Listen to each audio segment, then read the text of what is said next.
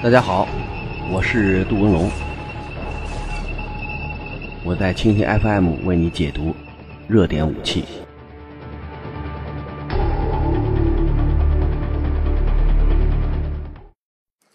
大家好，一天一种武器，一天一个视角，我是杜文龙，我在蜻蜓 FM 为您解读新闻中的武器。美军最近又一款新型智能无人装备出现。据说呢，能够成为中国、俄罗斯很多国家水下目标的克星，也就是潜艇的克星。呃，起了个名儿挺好，叫“海上猎人”。猎人一般在山里边找狼啊，找兔子，他居然把海上的水下目标当成了自己的猎物，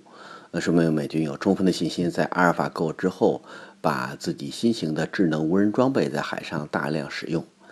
呃，这款装备从外形上看呢，就像以前我们看到什么横越大西洋的帆船啊，但是是个三体结构，中间规规矩矩，两边呢有这个小型的船体作为支撑，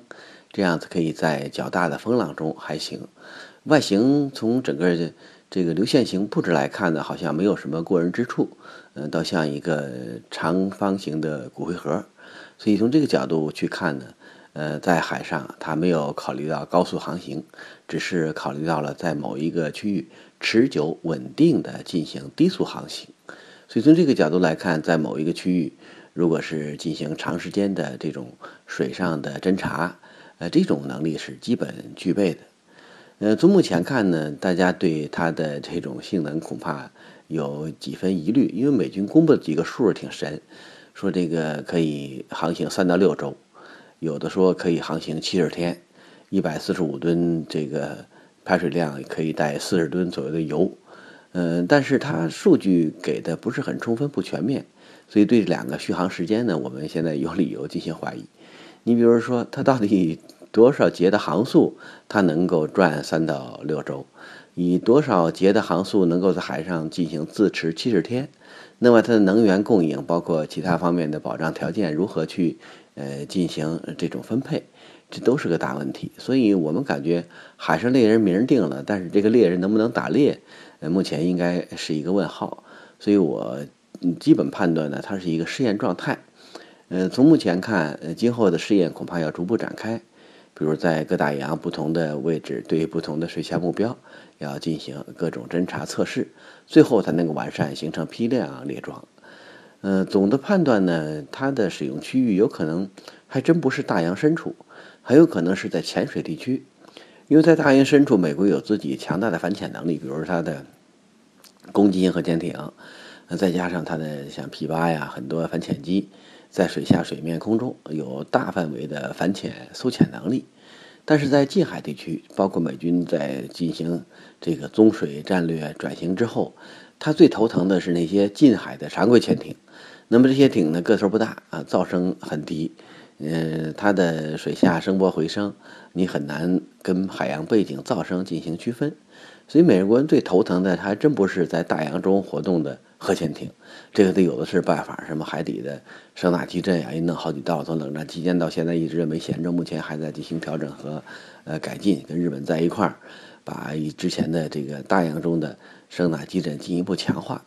呃，但是美国海军的战略苗头已经发生了变化。以前是一个蓝水战略，在深海，呃，在大洋深处等着俄罗斯、前苏联红海军舰队决战。那么现在呢，随着各个国家，呃，当然除美国以外的，都是一种这个呃近海型的力量，没有办法在大洋深处跟美国抗衡。所以美国呢，必须是找到对手家门来挑战，是吧？把自己的枪口架在对方的围墙上，这样才能够构成威胁。就是欺负人呢。全球战略啊，大概就是这个态势。所以从现在我们去分析，在近海战略中，在中水战略中，它最大的问题是什么？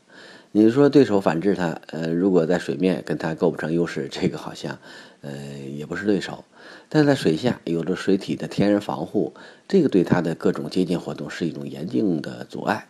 所以我想，在近海反潜、潜水反潜，应该是美国最想解决的一个问题。所以这个小船儿也不大，个头呢，这个尺寸啊，还有加上外形啊，嗯，都不是一个深海装备。呃，在近海地区，有可能凭借自己目标小，对方发现距离比较远，呃比较近，呃，另外呢就是发现的概率也不高，能够掩蔽自己的这种目标特征，不被对方发现。另外，它可以在这个某一个区域长时间的按照定期的这种操纵，或者是之前所设计的程序进行巡航，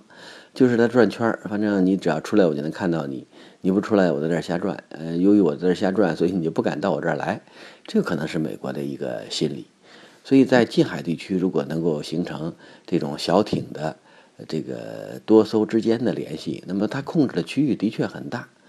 呃，另外，美国给它的续航时间，无论是你这个两周还是七十天，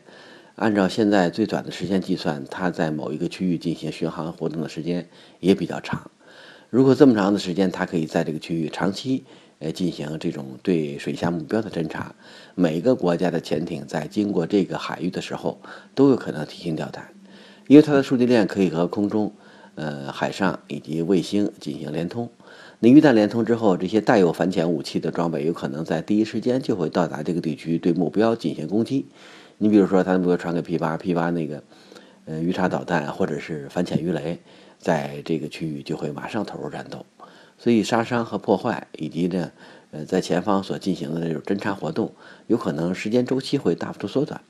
另外，如果边上有伯克的编队啊、提康德罗加，像这些编队如果在附近占领阵位。接收信息以后，马上高速航行，对水下目标进行攻击，这也有可能也是一种这个作战的基本模式。这类似于我们以前叫火力呼唤，对吧？他自己呢，现在不带雷、不带弹，啥都没有，就一个那个单体三体船在那转来转去。呃，如果能够和现在的这些呃反潜武器的重要发射平台结合在一起，它可以随时呼唤这些平台到达这个地区进行作战行动。像以前，如果能力不强，他在这儿乱转，像水面编队啊，那么？他只能是一个盲目的这个巡航。呃，如果你正在这儿进行水下航行，他逮着了，这就运气不好，他运气好。但是很多情况下，这个运气也不能老好，是吧？所以必须有自己的耳朵在前方侦察。那么，如果这种大耳朵在海岸线附近，呃，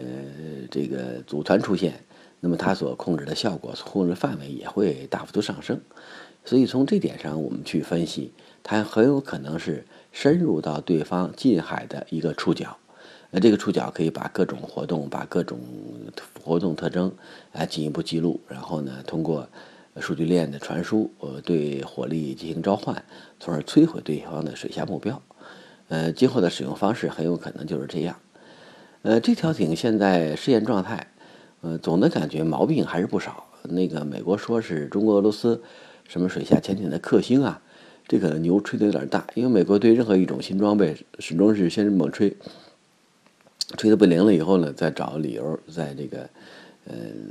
让自己的口气更加温和一点儿，是吧？所以这跟军火公司利益集团有关系，因为它跟美国现在海军呃在海上作战能力呃这种态势有密切的关联。它的主要问题，我们判断可能有这样几个：第一呢，就是它没有任何防御功能。你比如说，你什么都不带，然后呢，你到了对方的近海，一待就是两周、七十天，赖着不走，你不被发现的概率恐怕也不高，因为对方的各种侦察活动，它未必就是传统的，像这种这个舰队侦察呀、航空侦察、航天侦察。你近近海地区遇到对方的渔船呀，遇到对方的这种各种侦察船只，这个概率太高了。一旦被发现，一旦被报告，如果这个马上出动，哪怕就是带着个枪、带着个炮的小艇，对他构成的威胁也很大。他几乎没有任何防范能力。所以，我想，如果在这个区域进行密集布网、进行这个拉网式的侦查，呃，每一个船长、每一个船老大、每一个航行的商船、每一个这个飞经过这个地区的空中平台和海上平台，都成为侦察平台。那么这样呢，军民结合，这个岸海结合，岛海结合，那么这种结合方式也会在近海画出很多方格，那么这些方格会形成一个巨大的网络，对这种小目标进行高效的预警和侦察。因为对他来讲，你只要发现就意味着摧毁，他没有任何这种反制能力。嗯，如果有各种目标对他靠近，你不要说摧毁了，你就撞就能把它撞撞差不多了，是吧？他那小破船没多大。撞瘸了跑不动，是吧？然后这个几次撞击就可以把它彻底碾压，呃，所以我想在这些方面未必就使用那些这个正儿八经的海军力量或者是海巡力量对它进行侦侦查和破坏，只要把这照片一发，把这个景象一弄，哪个船老大都可以用自己的渔船把它干掉，对吧？它一百多吨，呃，这个状态这个问题不是很大，所以我想在这些方面办法的确很多，所以没有呢防护能力，没有牙齿，应该是这个海上猎人。呃，最大的问题，你突然发现，哎，猎人没拿猎枪，这算什么猎人呢？猎人拿了个棍儿，那棍儿都没拿，呃，都都不不不太长，是吧？说这个猎人一定是个假猎人。呃，第二呢，他的信息传输啊，目前还会是以这个无线电为主。你比如说，通过数据链呀，通过特定的频率啊，跟那个海空平台联系。那么这种联系，它对于这个电磁环境要求很高。如果高强度的进行干扰，或者是定向瞄准干扰，它和周围的平台失去联系，自己独立在作战，等于所有的信息情报，它的价值都是零，对吧？因为信息只有被利用才有含金量，如果不被利用，呃，被封困，它不会有含金量。如果你把它在这个区域进行这种无线电封困，有可能它的任何信号也看不到，虽然看了了很多潜艇，看得一清二楚，听得特明白，信声纹信号记录的也这个非常清晰，也非常准确。但如果这些信号出不去，恐怕也没有办法形成一定的能力，对吧？你的反潜平台过不来，你想打打谁呀？不可能，对吧？所以这方面还存在着一定的问题。呃，另外呢，它在航行过程中。呃，恐怕对于气象条件要求也比较高，也不是做到全环境的部署。你比如说，在这个很多国家的近海地区，土台风特别多，是吧？然后呢，其他的这种不良情况也经常出现。那么这种情况一旦出现，它在海上的适航性能能够有多好，这个就不好讲。三体船嘛，呃，本来在一般风浪中还可以，但如果在这种极端气象条件下，又是个无人驾驶。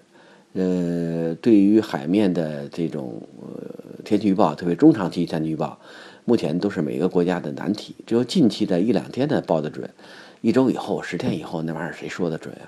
万一你这个两周七十天，不可能天天是好天儿，老天爷怎么就对你好，对别人不好？一旦有了这种气象条件，嗯，这个海浪啊，还有其他的这种海洋气象条件，如果是致命的。那么对他来讲，恐怕也是一个重大的问题。你就十米高的浪，你的小船晃来晃去，晃来晃去，晃几天也就晃散了，对吧？所以从这个角度来看，全环境作战、全天候作战，这只是美军一个美好的愿望，能不能够实现，现在看难度比较大。你光吹牛不行，嗯，因为任何一艘海上平台在海上是靠天吃饭。任何一个这个空中作战飞机，它说靠天吃饭。如果天和海不给力，那你性能再好，也不可能在某一个时间段，呃，准确无误、高效的完成自己的侦察任务。所以，我们总结这海上猎人呢，首先他是一个不带枪的猎人，是吧？带了个大耳朵，那干脆不如叫海上耳朵，呃，这可能更好一点。可能美国人起名一般都起的比较猛，是吧？你看自己的名儿，什么猛禽啊，什么这个这个耀鹰啊，是吧？名儿起的都很犀利，很有攻击性，嗯，把俄罗斯那玩意儿弄得都不太好，什么农夫啊，什么柴捆啊，是吧？反正都很难听。嗯，自己这海上猎人虽然没有带猎枪，但是呢，还是一个标准的猎人。但这个猎人在实战中能不能打得战果，呃，捞一两个潜艇上来，这玩意儿都难讲。另外呢，这条艇它是一个试验型的海上的这种无人控制系统，呃，无人控制系统。既然无人，那么在很多自主操作方面恐怕存在着很多问题。你比如说远程操作，远程操作，你像美国的无人机在巴基斯坦、阿富汗这洋相、伊拉克出洋相出大，经常无办法准确的识别目标，经常是这个误击目标、误伤目标引发的这种效果极端负面。所以很多国家对无人机很入股。那么，如果这种小船在这儿乱报一气，然后把什么目标都当成这个水下军用目标，然后引导各种航空平台进行打击，这样的误击误伤事件也会非非常频繁。所以，我想这种无人控制，它跟有人控制相比，尽管阿尔法狗这种智能技术正在快速发展，但是能不能取代人，能不能跟人一样进行主动的工作、准确的识别，这个都是大问题。所以我想，他这种试验呢，恐怕时间还会比较长。如果这个猎人真是威猛无比，美国人不会只装一艘，一定会大批量的在这个亚太地区啊、欧洲进行大量部署，针对这些国家的潜艇啊进行各种搜索活动。所以我想，这种平台，呃，有可能跟那 F 三十五一样，反复试、反复改，最后才能够形成一种这个真实的作战能力。有人说，这特别是美国人说，今后要伴随航母编队作战，这也好像这个有点不合时宜。你说航母编队，第一，它不可能会伴伴随，因为你的抗风浪能力跟航母那简直没法比，一个天上一个地下，你只能是预先埋伏，埋伏到这儿，当一个通风报信的可以。啊，真想当前锋，这个从能力啊，还有很多方面极端不合格，是吧？所以我想，如果他不是个带刀的侍卫，只是一个带着耳朵的侍卫，那么它最多的功能、最大的功能，也就是在前方进行潜伏，最多是一个潜伏者。呃，要想成为一个真正的勇士，现在看条件还基本不成熟。呃，今后怎么发展？我想在技术路径上，美国还会有很多难题要一个一个的克服。呃，其他国家对抗这种无人艇的办法也会越来越多。呃，在这种矛和盾的对抗过程中，这个猎人能走多远？呃，能在这个雪山草地留下多么深的脚印儿？从现在看呢，还是一个比较大的问题。所以，海上猎人未必都能够抓到猎物。